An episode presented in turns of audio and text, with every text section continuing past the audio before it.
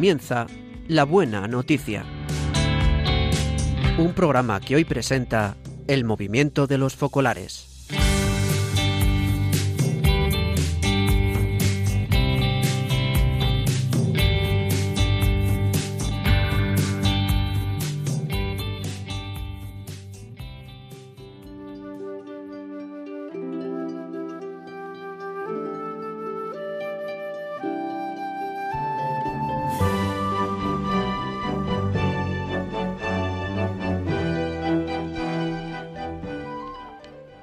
Buenos días.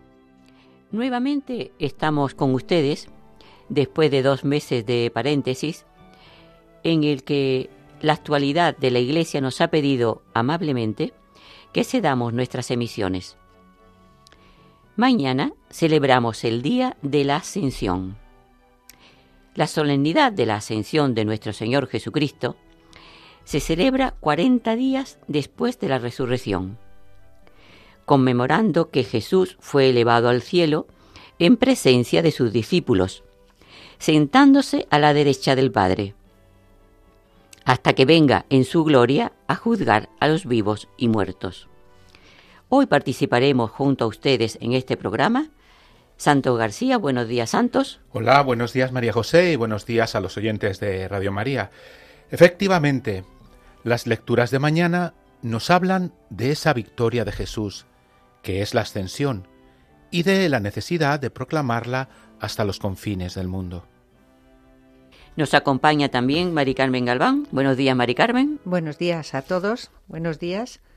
Jesús nos dirá que evangelicemos.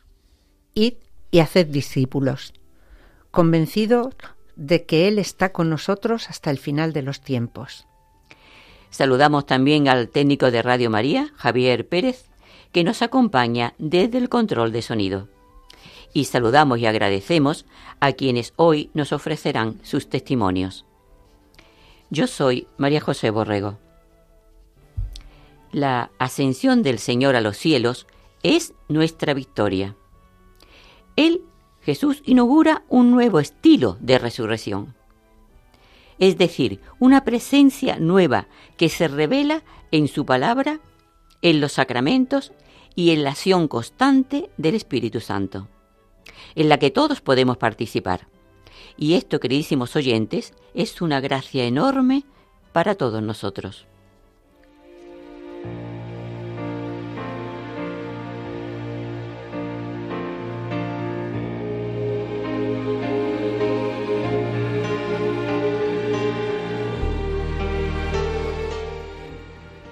Y mientras llega el día de su venida, la Iglesia tiene que cumplir su misión de evangelizar, bautizar y enseñar a guardar todo lo que nos ha mandado, sabiendo que Él estará con nosotros hasta el final de los tiempos. La forma típica de evangelizar del cristiano, entre otras, es la que tenían los primeros discípulos de Jesús. Mirad cómo se aman.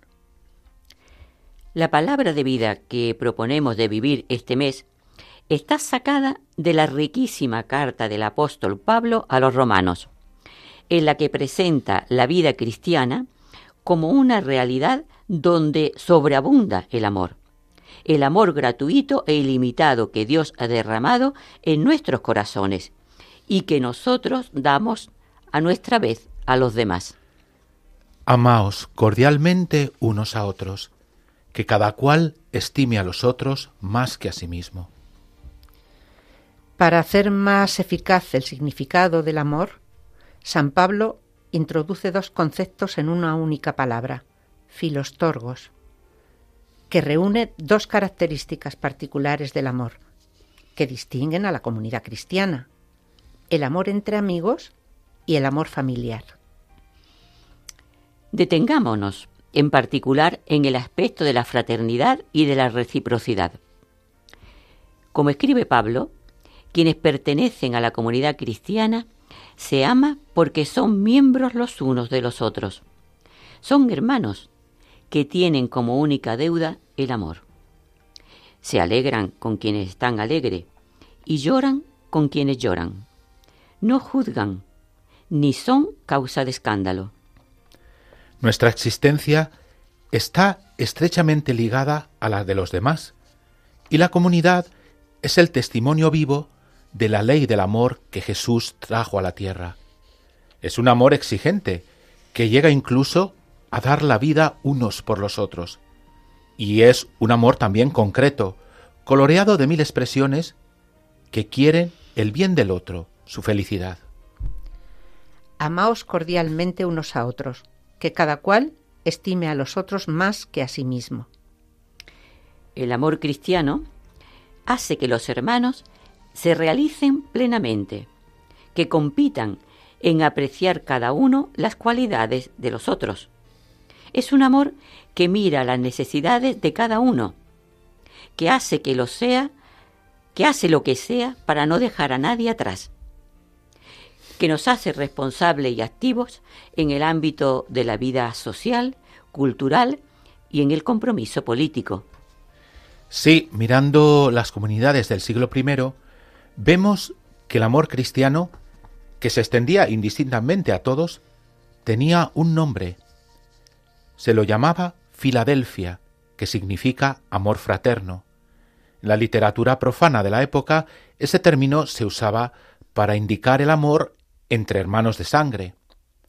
Nunca se usaba para indicar a los, a los miembros de una misma sociedad, pero el Nuevo Testamento en este caso sería la excepción. Y muchos jóvenes sienten la exigencia de tener una relación más profunda, más sentida, más verdadera. Y el amor recíproco de los primeros cristianos tenía todas esas características del amor fraterno.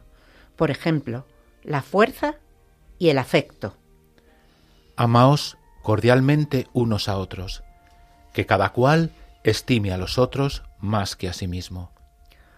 Un rasgo que distingue a los miembros de esta comunidad que vive el amor recíproco es el que no se cierran en sí mismos, sino que están dispuestos a afrontar los desafíos reales que se, que se les presentan en el entorno en el que se desenvuelven. JK, serbio, de nacionalidad húngara y padre de tres hijos, por fin puede permitirse comprar una vivienda.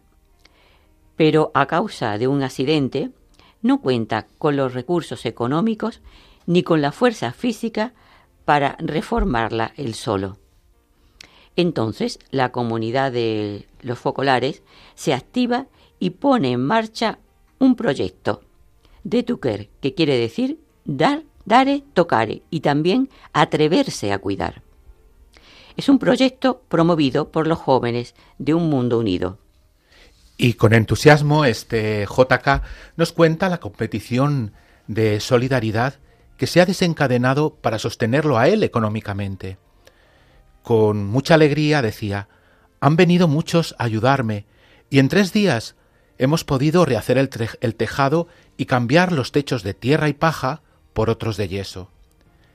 En las obras de rehabilitación también han colaborado económicamente varias personas de la República Checa, un gesto que ha hecho visible la comunidad ampliada sin importar las distancias.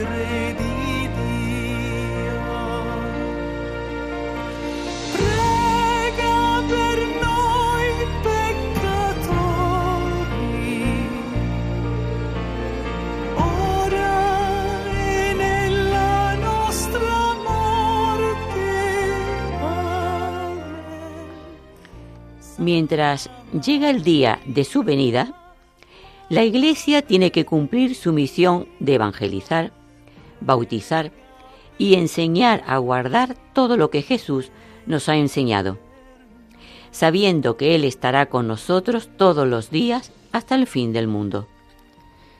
Esta convicción y a la vez promesa de Jesús nos debe llenar de esperanza en medio de todas las dificultades que supone la evangelización.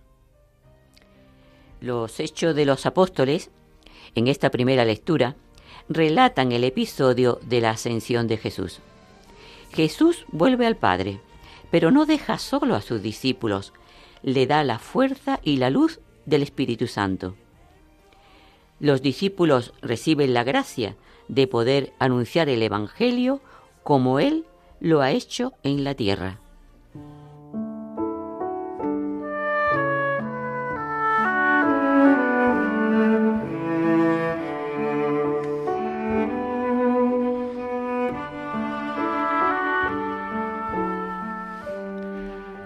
La primera lectura es del libro de los Hechos de los Apóstoles.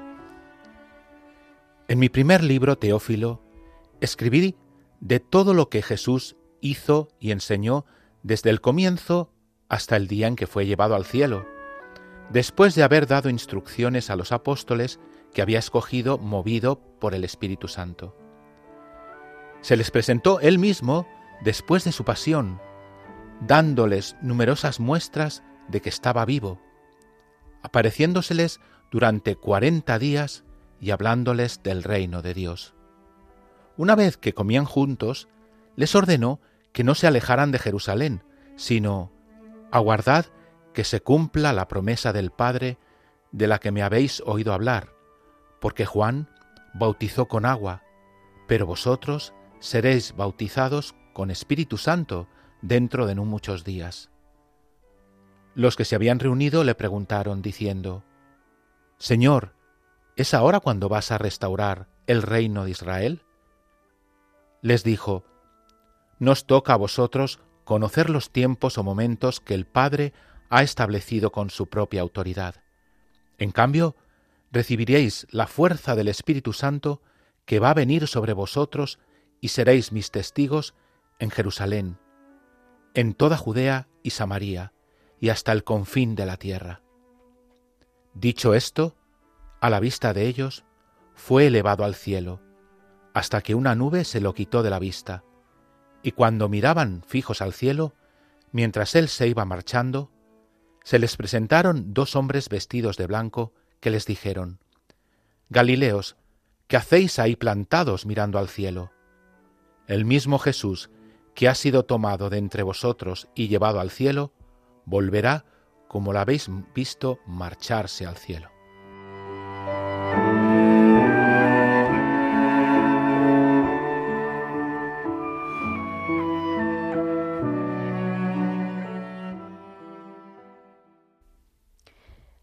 La ascensión de Jesús no es una separación, porque Él permanece para siempre con nosotros, pero de una forma nueva. Con la ascensión, el Señor resucitado atrae la mirada de los discípulos y también la nuestra a las alturas del cielo, para mostrarnos que la meta de nuestro camino es el Padre. Él mismo había dicho que se marcharía para prepararnos un lugar en el cielo. Sin embargo, Jesús permanece presente y activo en los acontecimientos de la historia humana con el poder y los dones de su espíritu. Está junto a cada uno de nosotros, aunque no lo veamos. No lo vemos con los ojos, pero Él está. Sí, porque nos acompaña, nos guía, nos toma de la mano y nos levanta cuando caemos. Jesús mm, resucitado está cerca de los cristianos perseguidos y discriminados. Está cerca de cada hombre y mujer que sufre. Está cerca, sí, de todos nosotros, y también hoy está aquí con nosotros, el Señor está con nosotros. Qué realidad tan extraordinaria, ¿verdad? Pero ¿nos creemos esto de verdad? Nos decía el Papa Francisco, cuando Jesús vuelve al cielo, lleva al Padre un regalo. ¿Cuál es el regalo? Sus llagas. Su cuerpo es bellísimo, sin las señales de los golpes ni las heridas de la flagelación, pero conserva las llagas. Y continuaba el Papa. Cuando vuelve al Padre, le muestra las llagas y le dice, Mira, Padre, este es el precio del perdón que tú das. Cuando el Padre contempla las llagas de Jesús, nos perdona siempre, no porque seamos buenos, sino porque Jesús, su Hijo, ha pagado por nosotros. Y contemplando las llagas de Jesús, el Padre se hace más misericordioso. Este es el gran, el gran, trabajo que Jesús hace hoy en el cielo, mostrar al Padre el precio del perdón, sus llagas. Sí, porque esto es algo muy hermoso que nos impulsa a no tener miedo de pedir perdón. El Padre siempre perdona, porque mira las llagas de Jesús, mira nuestro pecado y nos perdona.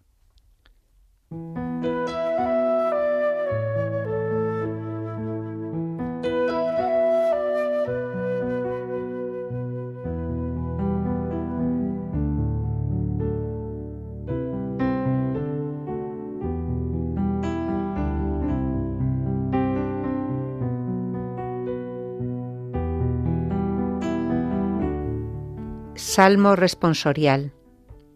Dios asciende entre aclamaciones. El Señor al son de trompetas. Pueblos todos, batid palmas. Aclamad a Dios con gritos de júbilo. Porque el Señor Altísimo es terrible, emperador de toda la tierra. Dios asciende entre aclamaciones. El Señor al son de trompetas. Tocad para Dios, tocad. Tocad para nuestro Rey, tocad. Porque Dios es el Rey del mundo, tocad con maestría. Dios reina sobre las naciones, Dios se sienta en su trono sagrado.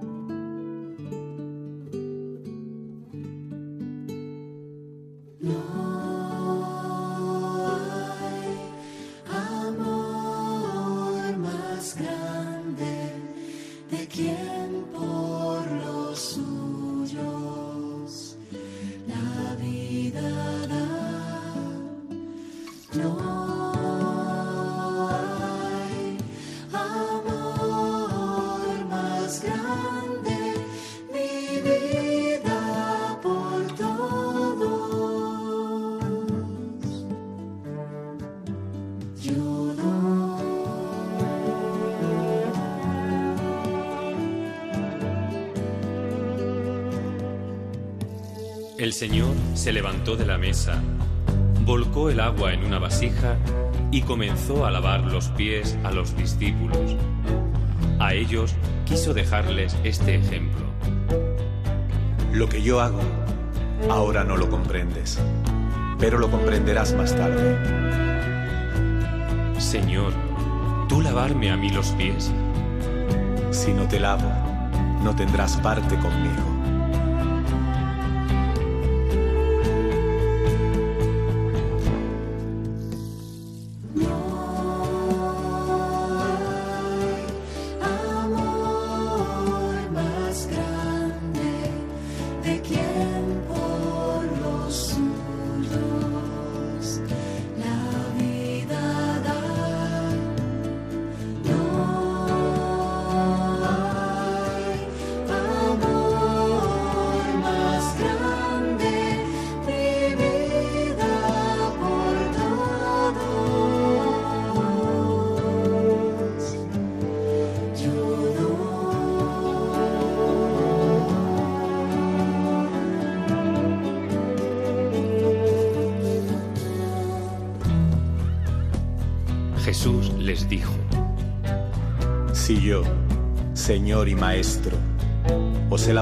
Pies, también vosotros debéis lavaros los pies unos a otros. En esto conocerán todos que sois mis discípulos, si os amáis los unos a los otros.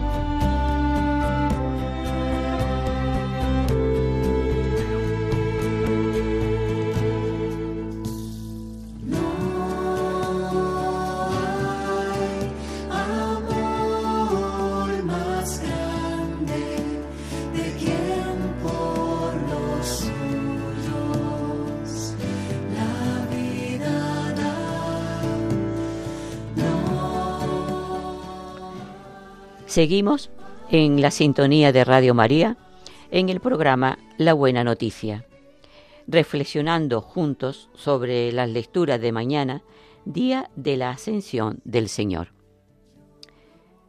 Ustedes saben que Radio María es un medio para llegar a todo el mundo, para llevar a todo el mundo el mensaje de Jesús. Les invitamos a participar en la campaña que Radio María desarrolla durante todo el mes de mayo. Es una forma providencial de cumplir con el deseo de Jesús. Id y haced discípulos míos a todos los pueblos. Jesús había cumplido su misión. Enviado por el Padre nos había mostrado quién es Dios, qué es el hombre y cuál es el sentido de nuestra vida, la unión del hombre con Él que nos lleva a la mayor felicidad posible en esta vida y a la salvación eterna. Un destino que Jesucristo hizo posible al reparar nuestros pecados con la ofrenda redentora de su persona. En esa obra el Señor contó con la especialísima mediación materna de María, que sigue ejercitando como Madre de la Iglesia, pero asimismo pide nuestra colaboración. Id también vosotros a mi viña. Radio María no tiene otro fin que el de responder a esa llamada y colaborar con la Iglesia en su misión evangelizadora en el mundo, en el que ya está presente en más de 80 países. Para que pueda seguir esa expansión en España y muchas otras naciones, realizamos nuestra campaña de mayo. Esperamos contar un año más con tu oración, sacrificio, testimonio y donativo. Puedes informarte de cómo colaborar llamando al 91 822 8010 o entrando en nuestra página web radiomaria.es. Con María al servicio de la nueva evangelización. En la segunda lectura, San Pablo nos dice que la fe en Cristo Redentor nos guía e ilumina en la tarea de la colaboración con Dios Creador.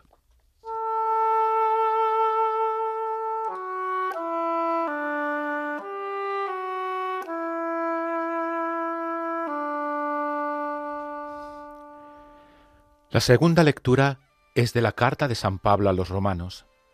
Hermanos, el Dios de nuestro Señor Jesucristo, el Padre de la Gloria, os dé espíritu de sabiduría y revelación para conocerlo, e ilumine los ojos de vuestro corazón para que comprendáis cuál es la esperanza a la que os llama, cuál la riqueza de gloria que da en herencia a los santos, y cuál la extraordinaria grandeza de su poder en favor de nosotros, los creyentes, según la eficacia de su fuerza poderosa que desplegó en Cristo, resucitándolo de entre los muertos y sentándolo a su derecha en el cielo, por encima de todo principado, poder, fuerza y dominación, y por encima de todo nombre conocido, no sólo en este mundo, sino en el futuro. Y todo lo puso bajo sus pies, y lo dio a la Iglesia como cabeza sobre todo. Ella es su cuerpo, plenitud del que llena todo en todos.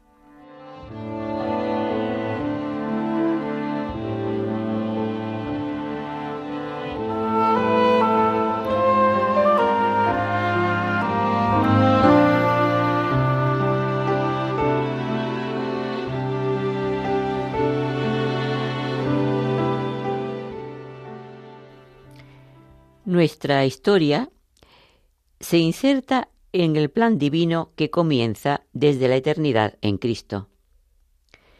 Imagen perfecta del Padre y que culmina en Él, primogénito de entre todos los muertos. Es una historia marcada por nuestro esfuerzo personal y colectivo, por elevar la condición humana, vencer los obstáculos que surgen siempre en nuestro camino, disponiéndonos así a participar en esa plenitud que reside en el Señor y que la comunica a su cuerpo, la Iglesia. Y mientras tanto, el pecado, que siempre nos acecha y compromete nuestras realizaciones humanas, el pecado es vencido y rescatado por la reconciliación obrada por Cristo. Decía San Juan Pablo II que un día, cuando este ser corruptible se revista de incorruptibilidad y este ser mortal se revista de inmortalidad, cuando el Señor entregue a Dios Padre el reino, todas las obras y acciones dignas del hombre serán rescatadas. Y continuaba San Juan Pablo II. La Iglesia se preocupa de la problemática del desarrollo. Lo considera un, deber de su ministerio pastoral y ayuda a todos a reflexionar sobre la naturaleza y las características del auténtico desarrollo humano. Y además, eh, San Juan Pablo II nos recordaba que pertenece a la enseñanza y a la praxis más antigua de la Iglesia la convicción de que ella misma, sus ministros y cada uno de nosotros, sus miembros, estamos llamados a aliviar la miseria de los que sufren, ya sea cerca o lejos, y no sólo con lo que sobra, lo superfluo, sino con todo lo que les sea necesario, y también con el poder de la oración, claro. Pues sí, ahora os ofrecemos el testimonio de una familia que a través del poder de esta oración y del amor concreto han llegado a aliviar la miseria y el sufrimiento de otra familia. Vivimos en una ciudad no demasiado grande. Escuchando un día las noticias locales en la radio, nos enteramos de que una familia necesitaba ayuda urgente. Casi automáticamente recordamos aquella frase del Evangelio tuve hambre y me diste de comer. Y nuestra reacción inmediata fue prestar atención al lugar donde se encontraba esta familia. El paso siguiente, de común acuerdo entre nosotros, fue ir a visitarles. Así descubrimos que vivían en un habitáculo a modo de cueva, carente de las mínimas condiciones. Por lo que, sin embargo, estaban pagando un alquiler no demasiado pequeño. La familia la componían el padre, la madre y dos niños de nueve y cuatro años. Esta visita nos permitió conocer también las condiciones extremas en las que estaban viviendo y las circunstancias difíciles por las que estaban pasando. No se podía, todo esto se podía concretar quizás en lo más fundamental. Un trabajo para el marido, un lugar digno para vivir y un mínimo de ayuda material. Les invitamos a venir a nuestra casa y durante la comida le ofrecimos lo que teníamos y nuestra disposición para abrir alguna vía posible de ayuda, si ellos estaban de acuerdo, claro. Corrimos la voz entre nuestros familiares, amistades comunidad, etc. Y la providencia empezó a funcionar. Se encontró bastante pronto un trabajo para el marido y un piso en alquiler a un precio módico en el centro del pueblo. Encontramos, encontrándonos en estas gestiones, la mujer se sintió mal y fue preciso prestarle atención médica. También esto se pudo solucionar gracias a la providencia reflexionando nosotros sobre el mejor modo de poder ayudar a esta familia, nos preguntábamos cómo hacerlo para no absorberlos. para que se sintieran libres y no superprotegidos.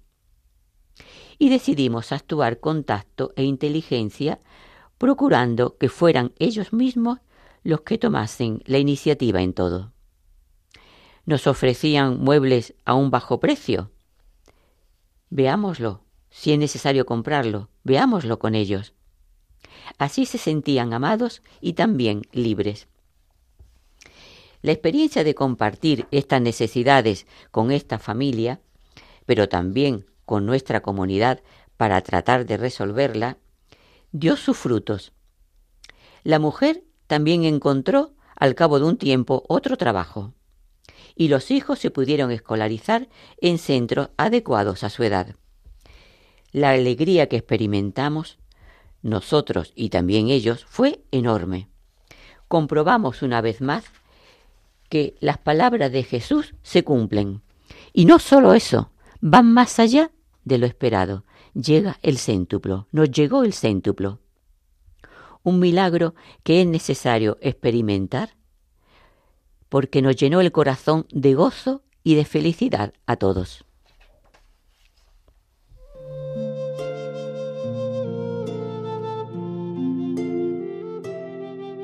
Nos amas hasta el fin, Maestro y Señor, postrado en tierra estás, nos muestras que el amor es un paño, saberse arrodillar, enseñas que servir es amar.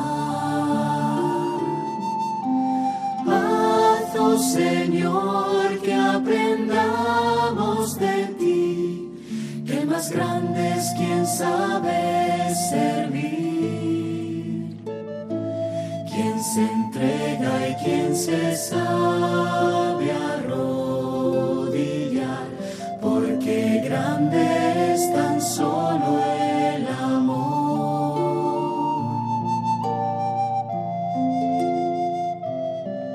Y te vemos así, Maestro y Señor, lavando nuestros pies, aun siendo tus criaturas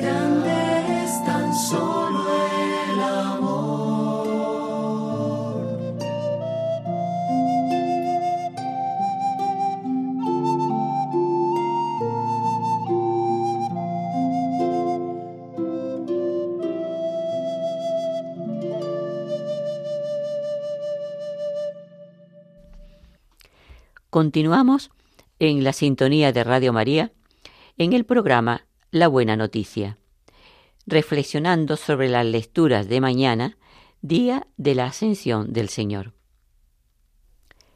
Al final de su Evangelio, Mateo cuenta los últimos acontecimientos de la vida terrena de Jesús. Él ha resucitado y llevado a cumplimiento su misión, anunciar el amor regenerador de Dios a cada criatura y volver a abrir un camino a la fraternidad en la historia de todos los hombres.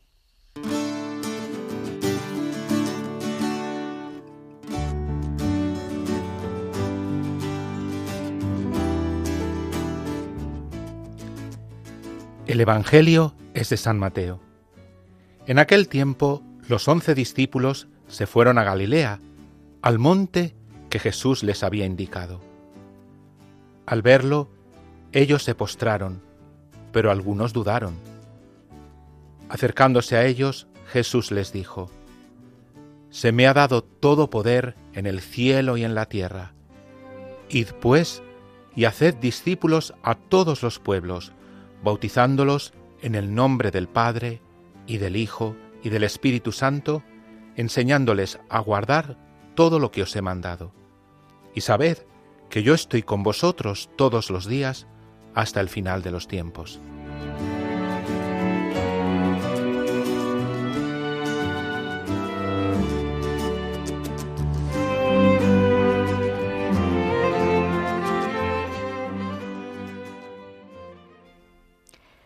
Para Mateo, Jesús es el Dios con nosotros, el Emmanuel prometido por los profetas y esperado por el pueblo de Israel. Más que en el hecho de su subida al cielo, el Evangelio de Mateo se fija en el mandato de Jesús a los discípulos, a la invitación a ir, a salir para anunciar a los pueblos el mensaje de salvación. Cuando comentó este Evangelio, el Papa Francisco nos decía ir, o mejor, salir, y se convierte en la palabra clave de la fiesta de hoy. Jesús sale hacia el Padre e invita a los discípulos que salgan hacia el mundo. Sí, porque Jesús, no lo olvidemos, está presente mediante la Iglesia, a quien él envió para prolongar su misión.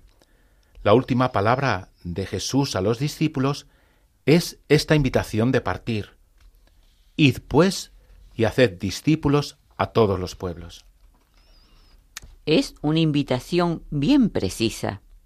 La comunidad cristiana es una comunidad en salida. Es más, la Iglesia nació en salida.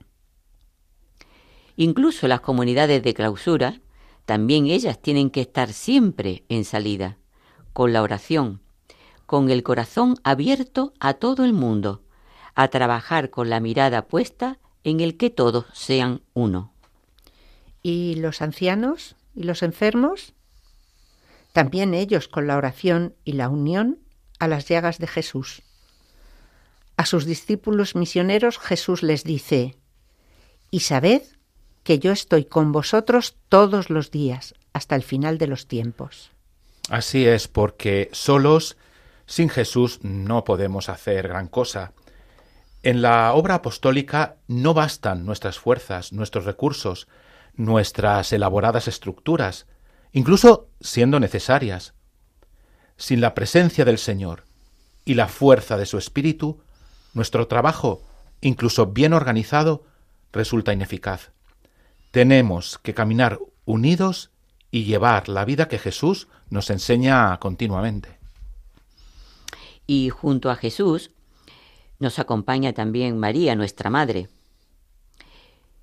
Ella, que ya está en la casa del Padre, es reina del cielo, y así la invocamos en este tiempo de Pascua. Como Jesús, ella está con nosotros y camina con nosotros. Es Madre de Esperanza.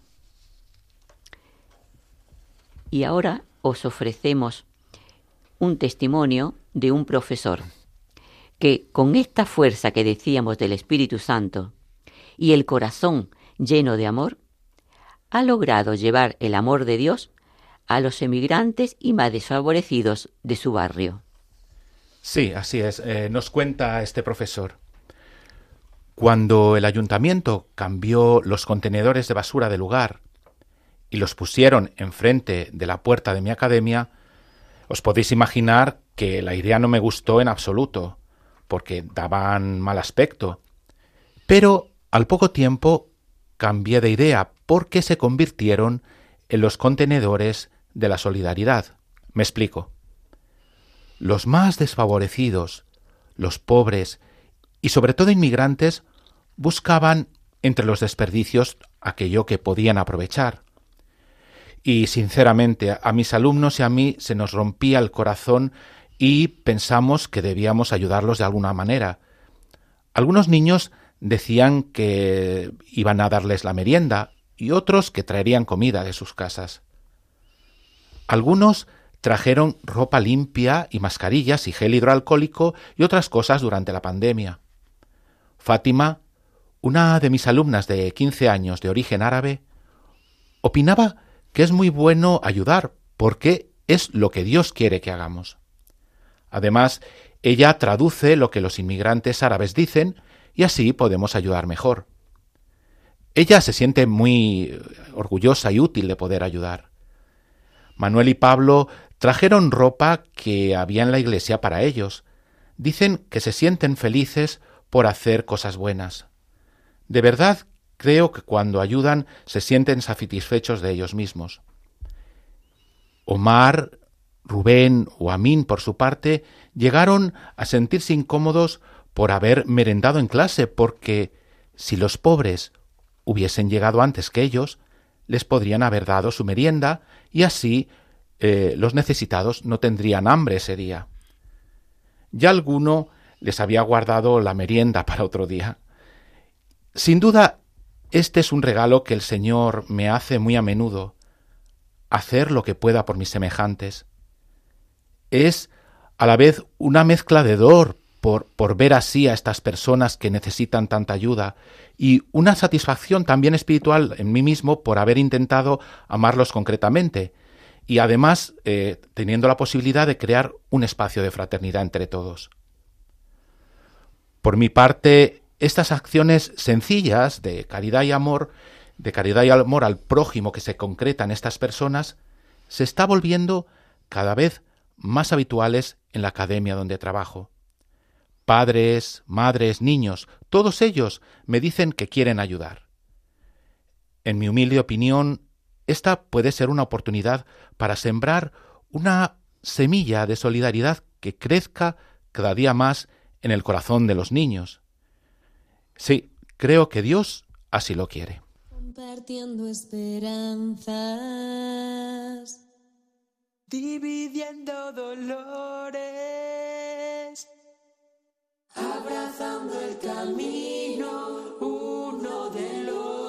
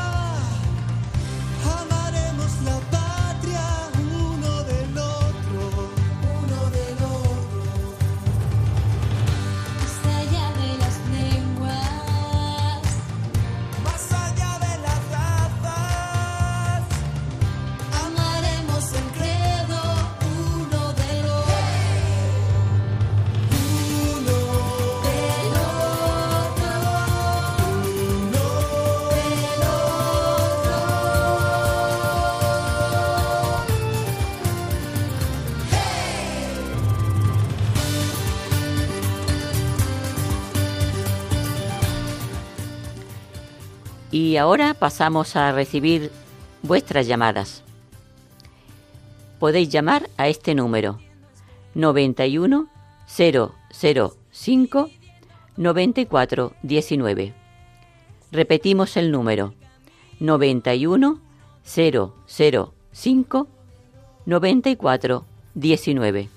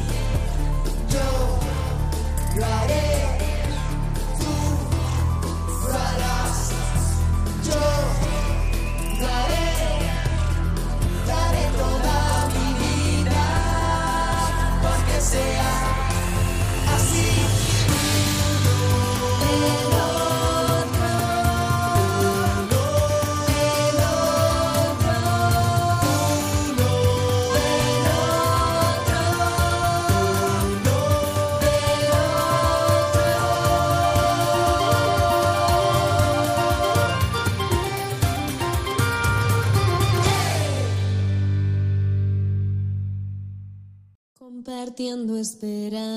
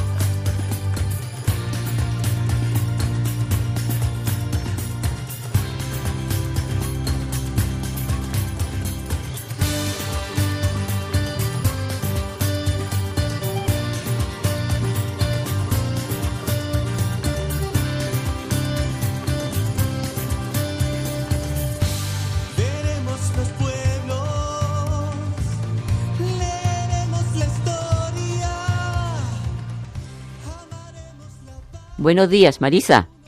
Buenos días. Me alegro muchísimo de, de saludarlos. Qué bien. Me gusta, me gusta mucho cuando hace el programa. Bueno, todos, todos lo hacen, todos los, todos los movi- movimientos, pero, pero que estoy con la garganta mal. Pero ustedes me, me gustan mucho los focolares. Entonces le quería decir por mañana el día de la ascensión que yo antes pensaba, como antes los niños hacían la primera comunión el día de la ascensión, ahora lo hacen otros días también. Yo la hice el día de la ascensión y pensaba yo, en qué pena el Señor se va, pero, pero al mismo tiempo se queda porque Él quiso quedarse en la Eucaristía con nosotros y me gustaba mucho eso porque Él se iba el día de la ascensión, pero ese día era cuando los niños hacían la primera comunión y Él se quedaba con todos nosotros. Vamos, se sigue quedando igual, ¿no? Pero, pero eso. Sí, eso es sí. lo que les, lo Qué que bien. les quería decir. Qué bien, qué bonito. Se queda en, sí, en la Eucaristía, como hemos dicho también durante el programa. Se queda también en su palabra, en la palabra de Dios, en los evangelios que nos ha dejado. Y nos dejó también el Espíritu Santo, que en cada momento nos podía decir, si nosotros escuchamos su voz, cómo actuar, ¿no? La verdad que es un gran tesoro, como usted dice, ¿eh? Pues muchísimas gracias.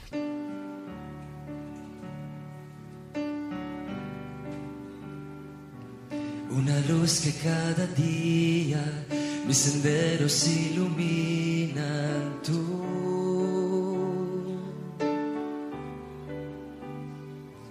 El aliento en mi camino y en la noche eres mi abrigo tú. La esperanza en los temores, la caricia en los dolores, el amor de los amores. Tú, la voz de mis canciones, tú, el pan de cada día, tú, mi único bien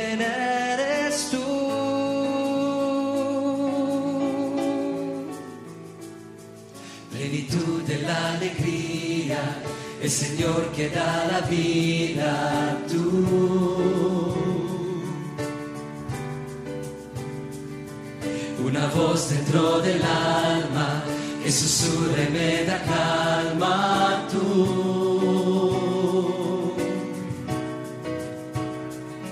La respuesta a mis cuestiones y la fuerza en mis acciones, corazón de corazones.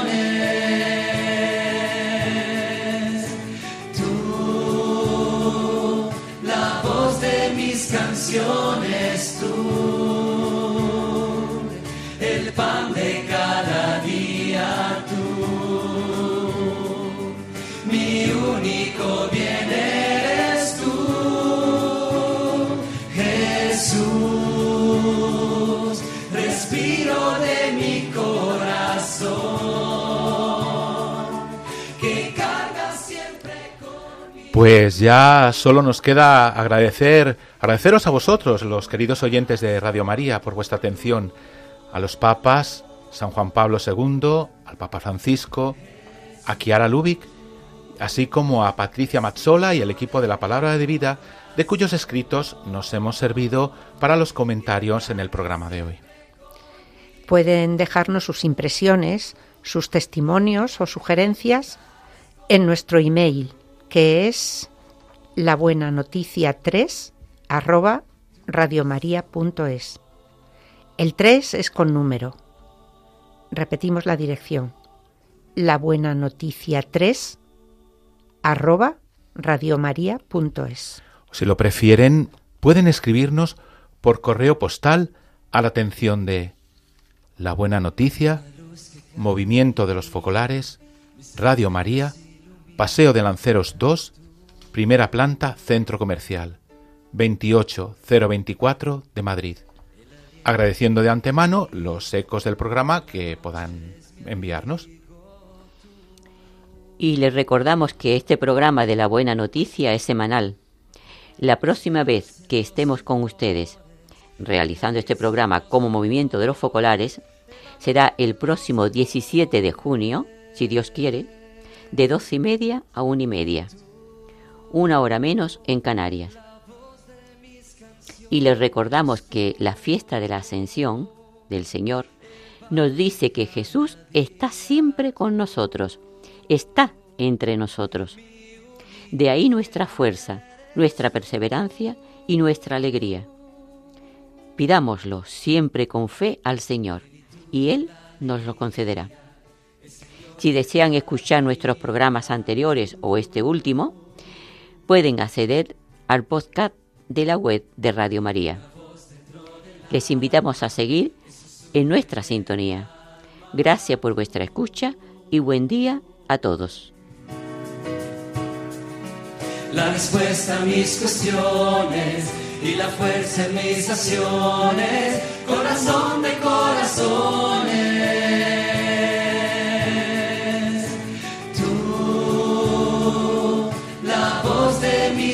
Canciones tú,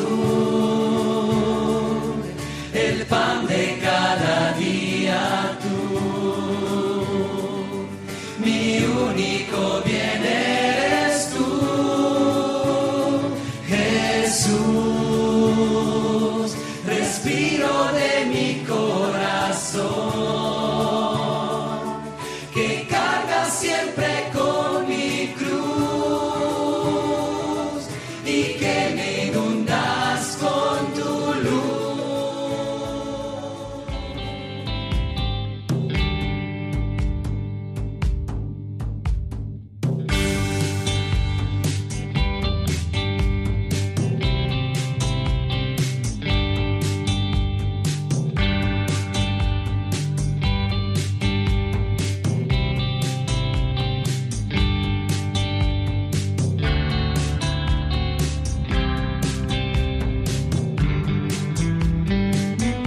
Termina La Buena Noticia. Un programa que hoy ha presentado el movimiento de los focolares.